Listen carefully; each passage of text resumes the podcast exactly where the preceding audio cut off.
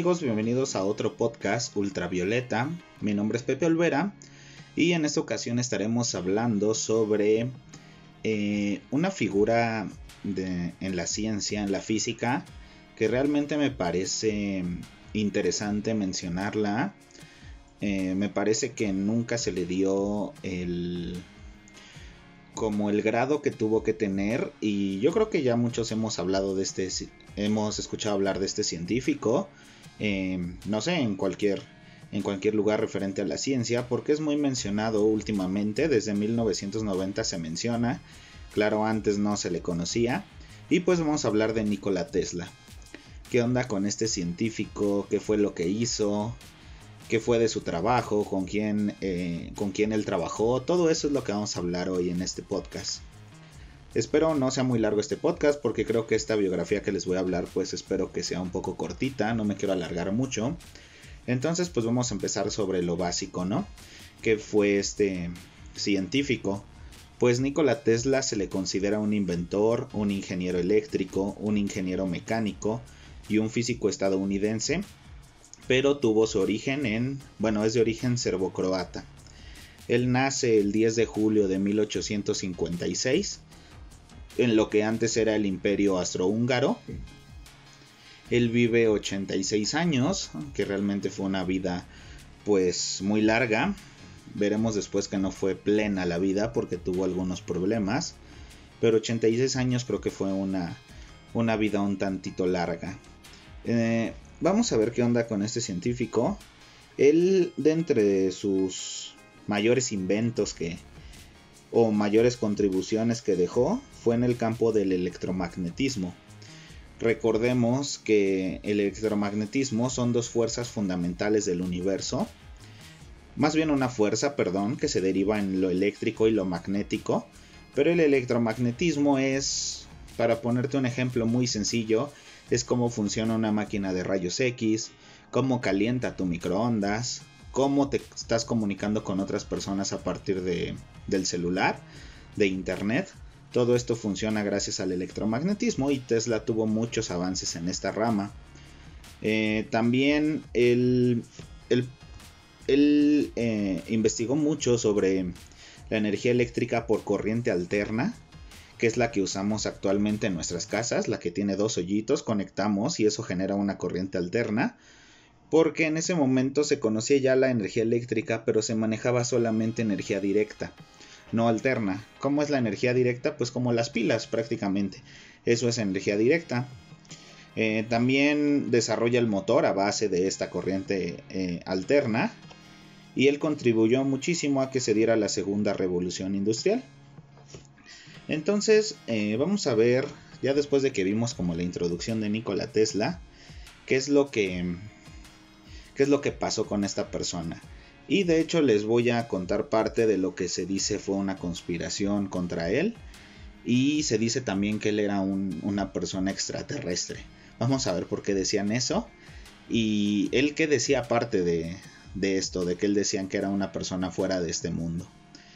Eh, pues Nikola Tesla ya les dije que fue un extraño personaje, se adelantó tanto a su tiempo, sus inventos fueron tan extraordinarios y aquí es donde le menciono que sus contactos, contactos extraterrestres tan creíbles o increíbles, en este caso porque después vamos a ver que no son creíbles, que muchos creyeron ver en él un ser venido de otro planeta, más precisamente lo decían que él venía de Venus. Nikola Tesla nació como ya les dije en la zona de los Alpes, lo que ahora es Croacia. Fue hijo de un pastor de la iglesia y de una mujer muy famosa en la región por su extraordinaria inteligencia, o sea, la inteligencia la heredó de su mamá. Una mujer que, por ejemplo, tenía una memoria fotográfica y recitaba de memoria miles de poemas serbios y pasajes bíblicos. Entonces ya vimos de quién se lo heredó. Este extraordinario inventor fue básicamente un descubridor de nuevos principios. Fue el inventor de los generadores de corriente alterna multifásica, que hoy iluminan todas las ciudades del mundo. Como les menciono, actualmente se usa la corriente alterna. Fue el inventor original de la radio, hecho que registró en papeles y demostró públicamente cinco años antes que Marconi. El que dicen que inventó la radio, bueno, Tesla ya cinco años antes tenía documentos que lo probaban. También a, comienzos de este siglo discutía la factibilidad de lograr la televisión, tal como la concebimos hoy, y que apareció masivamente después de su muerte. También dicen que ahí tuvo mucho que ver, que a lo mejor nunca salió a la luz esos documentos que tenía sobre cómo poderla, poner la televisión como la tenemos actualmente. O para empezar, inventar la televisión, porque en ese momento no se conocía, apenas iban con el radio, pero él ya tenía esas ideas. También él se dice que creó un desintegrador atómico capaz de evaporar rubíes y diamantes. Eh, ¿Por qué se basaba en esto? Porque realmente son materiales muy duros. El diamante es el material más duro que se conoce. bueno, solamente ganado por el grafeno, que después yo creo que hablaré de un podcast del grafeno, que es un material muy fascinante. Pero bueno, es por esto que era capaz de evaporar rubíes y diamantes por su nivel de dureza que tenían, o que tienen. También construyó lámparas de neón sin hilos, que daban más luz que las actuales, o sea, eran mejor sus lámparas que las actuales. Entre sus fabricaciones se cuentan también los precursores de los actuales microscopios electrónicos, o sea, ya no ópticos, sino electrónicos de barrido, que pueden ver más allá tal vez de un virus, por ejemplo, que el virus es ya no se puede ver en un óptico, tienes necesariamente que usar un electrónico. Y Tesla ya contaba con precursores, también las fotografías láser, lo que él llamó en su momento las sombragrafías, que actualmente es lo que llamamos rayos X. Eh, él, descubrió, se supone que él descubrió estos rayos, aunque bueno, ahí sí está en duda, porque sí hay documentado quién fue el descubridor de rayos X. Eh, bueno, quien pudo constatar también la similitud de las placas que había logrado con las que mucho tiempo antes Tesla usaba. Se supone que Tesla les mandó estas sombrografías a, este, a esta persona que descubre los rayos X, las comparan y descubren que prácticamente era lo mismo, aunque se dice que Tesla ya las conocía antes de que se inventara. O se descubrieron, porque este fue un descubrimiento. También 75 años antes de que el gran inventor Kirlian diera su nombre a la máquina capaz de fotografiar el cuerpo energético de seres vivos y plantas, Nikola Tesla experimentaba con ella. Todos estos excelentes inventos los logró antes del 1900, o sea, eran tiempos que no ni se pensaría en un invento así. Trabajó muy de cerca de Thomas Edison, que ya sabemos que es como el enemigo en esta historia, Edison, vendió sus patentes en un millón de dólares. Fue gran amigo del escritor Mark Twain y contó con el apoyo de JP Morgan, el magnate de su época, un señor sumamente rico, pero aún así muy poca gente ha escuchado hablar de él. Incluso se le conoce más por la literatura ocultista que por sus inventos. Actualmente ya no es así, ya se conoce un poco más sobre los inventos que hizo. Y cuando habló de su relación con el ocultismo, me refiero específicamente a la versión de su nacimiento venusiano, lo que les comentaba que creían que venía de Venus, apoyada esta creencia en la capacidad psíquica de, Tesla, se supone que él tenía poderes psíquicos, decían algunas personas, su celibato y sus contactos extraterrestres registrados en 1900, además de su capacidad inventada, adelantada a su tiempo. O sea, todas estas cosas decían que por eso él era extraterrestre. Lo que pasaba con muchos científicos, pero pues la gente no lo entendía en su momento. Ahora, después de su muerte en 1953, la escritora Margaret Strong, en su libro Retorno del Ave, y refiriéndose a Tesla, decía que fue un hombre que cayó a la Tierra, con la misión de iluminar a la humanidad y traer la automatización.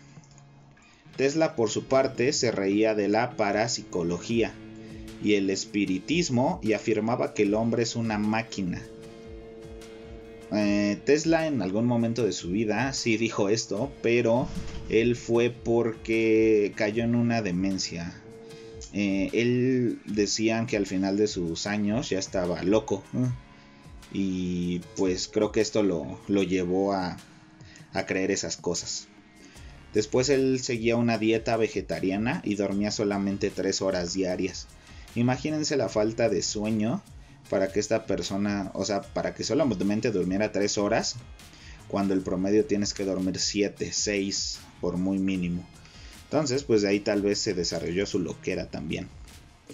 Entre las proezas se cuenta que miles de voltios eléctricos pasaron por su cuerpo para encender lámparas, explotar discos de plomo y derretir trozos de metal que sostenía en su mano mientras la electricidad actuaba en él. Aquí también otra cosa que no cuadra porque pues imagínense si le pasan miles de voltios a un cuerpo, pues yo creo que ahí queda. Entonces supongo que también es parte de su loquera o de parte de lo que la gente eh, pues inventaba.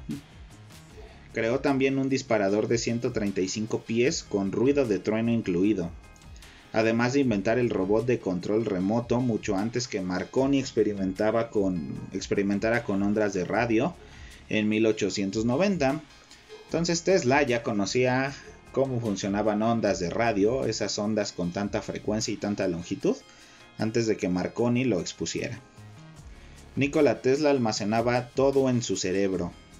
Ya en la escuela se destacaba porque resolvía los problemas matemáticos siempre en forma mental y ya de adulto diseñaba sus inventos visualizándolos y llevándolos a la práctica muchos años después directamente sin bosquejos previos. Decían que era un niño completamente genio.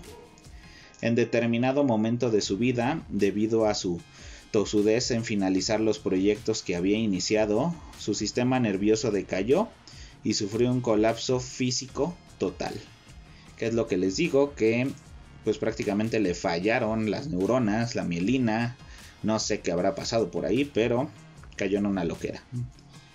Su supersensibilidad magnificaba su poder receptivo miles de veces. Fue así que sus agotados nervios estremecían a la vista de la luz solar o ante el ruido del tráfico. Incluso no soportaba el zumbido de las moscas o el tic-tac de un reloj ubicado en una habitación vecina ya que esos pequeños ruidos en su cerebro retumbaban como puede retumbar en nuestras casas una gran explosión. Llegó un momento en el que él ya no soportaba nada eh, que no tuviera que ver con la tranquilidad y la soledad, por lo tanto se aisló muchísimo y en ese momento de gran sensibilidad aseguraba que podía encontrar objetos en la oscuridad con la ayuda de una luz en su mente. O sea, tenía decía el poderes que nadie más poseía. Luego, ya repuesto de este colapso, mientras realizaba una de sus primeras caminatas junto a un amigo, cayó en un trance mientras recitaba un poema. Cuando salió de su trance se encontraba en un estado completo de éxtasis, ya que había descubierto el secreto para conducir la corriente alterna. Y se dice que en este momento fue cuando todos sus inventos se dispararon. Lo que también le sucede a muchos científicos que ven su, su invento, ven esa resolución al problema en sueños, en un viaje, tal vez por drogas, también se ha pasado. Eh, y Tesla lo vio en un trance. Su amigo y autor de la única biografía de Tesla, el premio Pulitzer John O'Neill, relata que en el momento del descubrimiento, Nikola Tesla le decía al amigo que lo acompañaba Estoy hablando de mi motor eléctrico. He resuelto el problema. ¿No lo ves? Aquí delante mío, marchado silenciosamente, es el campo magnético rotativo lo que lo mueve. ¿No es hermoso? Y tan simple. Mi motor liberará al hombre, haciendo todo el trabajo del mundo. Por supuesto que la visualización del invento era solamente de él, que tenía grandes dificultades para separar sus imágenes interiores de la realidad. Entonces, gracias a este trance, descubrió que con el campo magnético rotativo puedes crear corriente alterna. En 1884, Nikola Tesla llegó a Nueva York con menos de un dólar en el bolsillo, ya que se le habían robado su equipaje, un libro con sus poemas y una carta de recomendación. O sea, prácticamente empezó desde cero otra vez cuando llegó a Estados Unidos. En esta época, Edison era ya famoso mundialmente y Nikola Tesla ansiaba trabajar junto a él, lo que consiguió, pero lo que no pudo fue convencerlo de que usara su motor de corriente alterna. en vez del pesado motor de corriente continua que vendía la compañía de Edison. Eh, en este momento, Edison tenía, pues era una persona muy rica, tenía muchas empresas, una de ellas vendía un motor de corriente directa que le generaba, yo creo que sus, o sea, eran todas las ganancias prácticamente de Edison de ese motor. Entonces Tesla quería poner a prueba otro motor de corriente alterna, que sabemos que es mucho mejor que la corriente directa. Pero eh, Edison no lo dejó, no confió en él, creyó que no serviría. Entonces aquí, aquí es donde empezaron sus ciertos problemas de Tesla con Edison.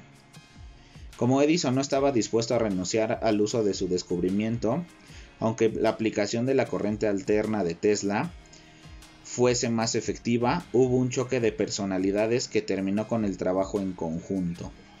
Y aquí es como les digo donde empiezan sus problemas.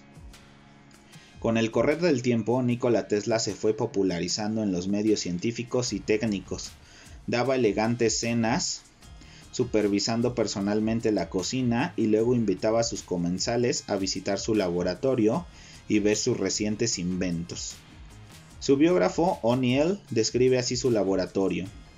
Es un lugar consistente en una serie de fuerzas, aparentemente ultraterrenas, que con dedos invisibles ponen objetos en movimiento y hacen brillar con colores raros y resplandecientes a los tubos de ensayo, transformando la habitación oscura en otra distinta, llena de sibilantes llamas generadas en monstruosos calderos. Por sus palabras, pues su laboratorio era otra cosa, era algo magnífico. Tenía un dispositivo inalámbrico para producir electricidad por medio de, vibración sincronizada. O sea, electricidad inalámbrica.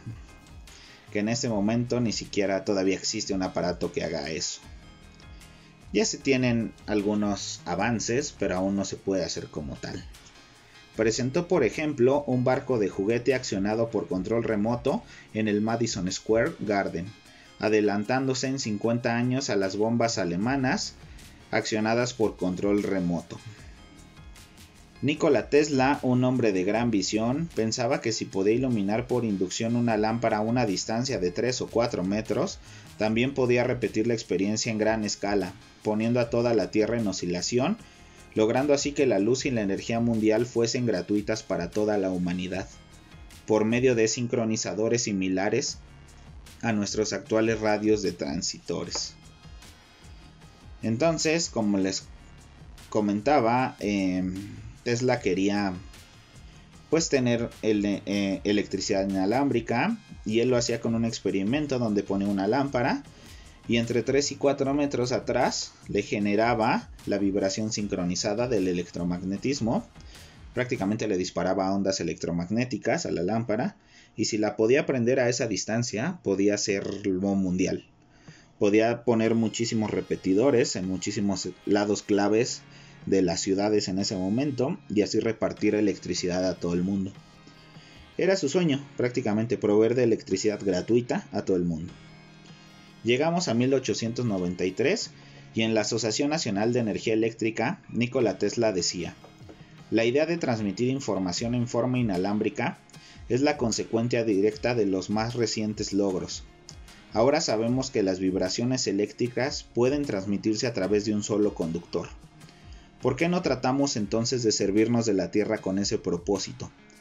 Un punto, un punto de importancia sería saber cuál es la capacidad inductiva de la Tierra y qué carga tendría al electrificarse. En 1891 inventó una lámpara que usaba la misma cantidad de corriente que la de Edison, de un filamento incandescente, o sea, prácticamente la, la bombilla que aún se sigue usando. Pero, a diferencia de que esta iba a dar 20 veces más luz, su lámpara era un tubo de vidrio con un trozo de carbón fijado a un alambre en el centro. Adentro había aire rarificado. Al electrificarse el carbón, las moléculas de aire eran repelidas por el botón central, rebotaban contra la esfera y volvían nuevamente al centro. El carbón se calentaba, volviéndose incandescente. Sabemos que las bombillas que usamos, los focos, están hechos de un filamento que el, metal se llama tungsteno o wolframio. Eh, realmente este metal es caro. Eh, obviamente se le pone muy poco un filamento por eso puedes producir tantos focos a, un precio pues accesible. Pero imagínense si esto hubiera salido con carbón. O sea, el carbón es prácticamente lo regalan. Entonces, pues esto hubiera sido prácticamente gratuito. De esta manera, con su carbón en su, en su tubo de vidrio, lograba las altas temperaturas con las, que lo, con las que logró derretir rubí y diamantes, y que fue el principio para que años más tarde creara lo que él dominaba, perdón, lo que él denominaba el rayo de la muerte, que según Tesla podía hacer rebotar un rayo en la luna, y hoy sabemos que fue el antecesor del rayo láser. Lo que ya se hace actualmente y puede hacer cualquier persona que tenga obviamente el equipo adecuado, tener un rayo láser hasta en tu casa, hacerlo rebotar, hacerlo ir a la luna y a través de los espejos que dejaron los el primera el bueno, el Apolo 11 que fueron los primeros humanos en llegar a la luna, pues rebota el rayo y así es como Tesla quería hacer un rayo, pero él lo denominaba el rayo de la muerte. Viendo a la Tierra como una gran lámpara, Nikola Tesla realizó el experimento más increíble de la historia registrado antes de 1945. Usando sus generadores y transformadores, logró producir energía con un exceso de 4 millones de voltios. Enviando alto voltaje a un mástil de 70 metros, creó el equivalente de docenas de rayos con un ruido ensordecedor no solo fabricó un polo sur artificial en el lado opuesto de la Tierra, produciendo las oscilaciones mundiales que había previsto, sino que logró encender lámparas ubicadas a 40 kilómetros de su laboratorio. Este experimento hizo volar lo que lo alejó de la comunidad, que lo empezó a mirar como a un ser peligroso. Fue un experimento realmente muy grande, 4 millones de voltios. Imagínense un mástil de 70 metros, simplemente imagínense eso. Lo llenó de tanta energía como 4 millones de voltios, pero lo más impresionante es que logró encender lámparas a 40 kilómetros de su laboratorio. Pero como hizo volar donde lo, donde lo hizo, que fue la usina de Colorado, pues la comunidad lo vio peligroso y ya no lo tomaron muy en cuenta. Más bien le tenían miedo a lo que iba a hacer, en lugar de pues tenerle como esperanza o tenerle pues un poco de no sé darle tiempo para que mejorara su experimento. No lo hicieron porque obviamente era un primer prototipo y sabemos que siempre al principio sale mal, pero pues ya no le dieron la, la oportunidad. Pero lo, que lo convirtió en un alineado para la sociedad fueron sus contactos extraterrestres. Volvemos a lo mismo, lo que la gente inventaba y lo que él veía a través de, de su loquera. Cierto día, mientras se encontraba solo en su laboratorio, sus equipos recibieron una señal codificada. Como aún no existían las estaciones de radio, la única explicación era una comunicación interplanetaria, que Tesla juzgó provenía de Marte o de Venus. En 1901 escribió un artículo titulado Hablando con los planetas. Cuando se iniciaba el siglo XX, Nikola Tesla volvió a Nueva York con una decisión tomada. Su plan de distribución gratuita a nivel mundial de energía, o sea, el sueño que tenía en toda su vida. Diseñó gigantescas emisoras, suponiendo que seis de ellas bastarían para proveer de electricidad inalámbrica y transmisión telefónica a todo el mundo. Pero para este colosal emprendimiento necesitaba forzosamente un caudal importante de dinero, por lo que negoció con HP Morgan, quien le dio a Tesla 150 mil dólares a cambio del 51% de todas las patentes de su invención. Y las futuras estarían a nombre de Morgan, y como Tesla estaba decidido a dar forma a su proyecto, sacrificó sus ansias de fama y dinero en pos de su altruista plan prácticamente le cedió todos los derechos a esta persona con tal de él ver su experimento funcionar. Fue así que comenzó la construcción de Warden Clive en Long Island el 3 de julio de 1901, cuando estaba por, cumplir él 45 años de edad. La obra fue dirigida por Stanford White, el diseñador del arco de Washington, estaba provista de una torre de 65 metros, con una terminal esférica de 20 metros de diámetro encima, pero los altos costos llevaron a no poder continuar la obra. Entre octubre de 1903 y febrero de 1906 escribió más de 10 cartas a Morgan, pidiéndole dinero para completar el proyecto. Pero el magnate se ajustó a lo estipulado en el contrato firmado y le negó la ayuda económica. Entonces, pues no continuó con este proyecto. Así fue que, el quebranto económico y el miserio contrato firmado con Morgan no le permitieron completar la construcción y lo privaron de su meta de entregar a la humanidad toda la energía necesaria totalmente gratis. Aquí yo creo que más que nada fueron influencias de Edison, de que si Tesla lograba esta máquina que decía que iba a proveer de energía eléctrica ilimitada gratis a toda la humanidad, pues esas empresas iban a ir a la quiebra y todas las empresas eléctricas actualmente pues no funcionarían. Entonces es un golpe a la economía muy cañón y yo creo que por eso pues también no le dieron el dinero, no lo dejaron continuar. No hay dudas que Nikola Tesla era un psíquico, su memoria fotográfica, sus posibilidades de visualización y su fisiología supersensible lo ubican en una categoría única. Cuando viajó a Europa en 1890 por la muerte de su madre, tuvo la oportunidad de mantener interesantes charlas con el parapsicólogo William Crookes, y ese diálogo lo llevaron a creer en la telepatía y en la vida después de la muerte. Pero ni siquiera la visión de la aparición de su madre el día en que murió le cambió su racionalismo científico. A pesar de que sus inventos le llegaban como revelaciones, nunca se creyó metapsíquico. A pesar de que las personas decían que tenía poderes psíquicos o que él mismo decía que vio a su madre, él siempre creyó en la ciencia y nunca se desvió de ese camino. Su contacto extraterrestre le dio fama entre los ocultistas y se tejieron leyendas sobre su nacimiento en una nave espacial y una herencia venusiana. La semana de su muerte tuvo una visión de su amigo Mark Twain e insistió en que se encontraba vivo, a pesar de haber muerto 25 años antes. O sea, a pesar de ver a su madre ya cuando había muerto, vio a Mark Twain que ya tenía 25 años de muerto. Aunque su patria natal le proveía una pensión, una pensión de 7.500 dólares anuales y lo proclamó héroe nacional, Nikola Tesla murió en la extrema pobreza. Su amigo John O'Neill, autor de su biografía Genio Prohibido, cuenta que Nikola Tesla murió en soledad y pobreza, pero interiormente satisfecho consigo mismo. Sus obras sacaron a la humanidad del primitivismo y dieron al hombre una libertad tecnológica que nadie pensaba se podía lograr. Lamentablemente la avaricia ajena y los prejuicios de su época entorpecieron su gran proyecto, su meta altruista, que hubiera permitido a toda la humanidad contar con energía gratuita y permanecer en todos los rincones del planeta. Hoy nadie recuerda y muy pocos conocen a este ser, adelantado a su época, a quien le debemos muchos de los elementos que hoy disfrutamos. Nikola Tesla tal vez un ser no humano que llegó para cumplir una importante misión, como fue brindar a la humanidad de adelantos técnicos y utopías que todavía se pueden realizar.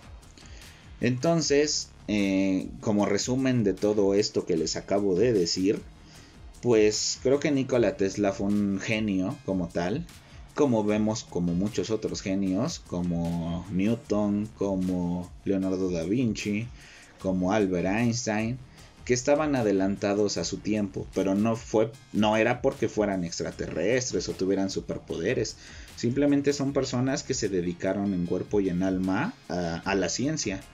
Y Nikola Tesla creo que es una, una persona que se merece mucho reconocimiento en ese aspecto. Pudo ser rico, pudo ser millonario, Pudo trabajar al lado de Edison, o trabajó, pero sus ideales lo llevaron a no seguir con una persona que solo buscaba el negocio.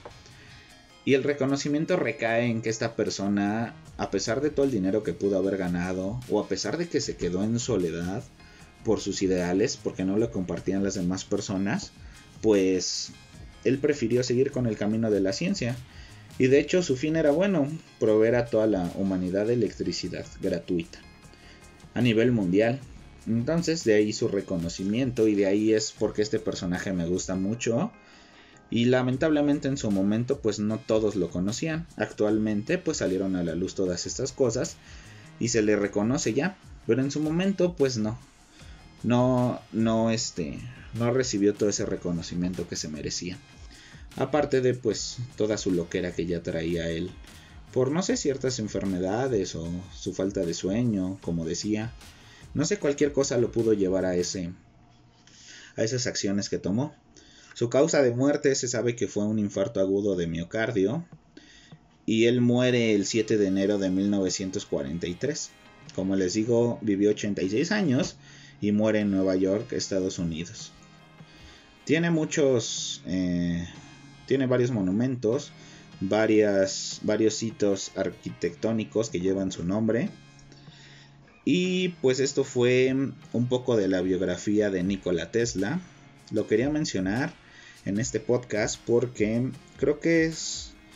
Él inició un tema que a mí me gusta mucho que es el electromagnetismo, que después ya les, estaré hablando de, del electromagnetismo. De hecho, de ahí saqué el nombre ultravioleta. Si ya, si ya escucharon el primer capítulo de este podcast, de ahí sale este nombre. Y pues le quería dar un poco de reconocimiento a este científico. Entonces, pues muchas gracias si llegaste hasta aquí en este podcast. Espero te haya gustado un poco la información que te brindé. Yo sé que no dije todo sobre su vida y que muchas cosas eran especulaciones todavía. Pero fue para ponerle un, un poco dramática la historia. Muchas gracias de nuevo por escucharme. Eh, dependiendo de dónde me escuches, eh, estoy disponible en las plataformas de Spotify, Apple Podcast, Google Podcast y también en YouTube. Si me escuchas en una plataforma que solo es de audio, eh, te invitaría a ir a mi canal de YouTube. El canal se llama Mi Biblioteca. Yo ahí hago reseñas de libros que he leído. Digo si me gustaron, si no me gustaron. Digo la historia. Eh, y ahí es donde estoy subiendo estos podcasts. Entonces, si me escuchas en cualquiera de estas plataformas de streaming de audio, pues te invito a que vayas a YouTube. Si me escuchas en YouTube, te invito a que vayas a las plataformas de streaming de audio.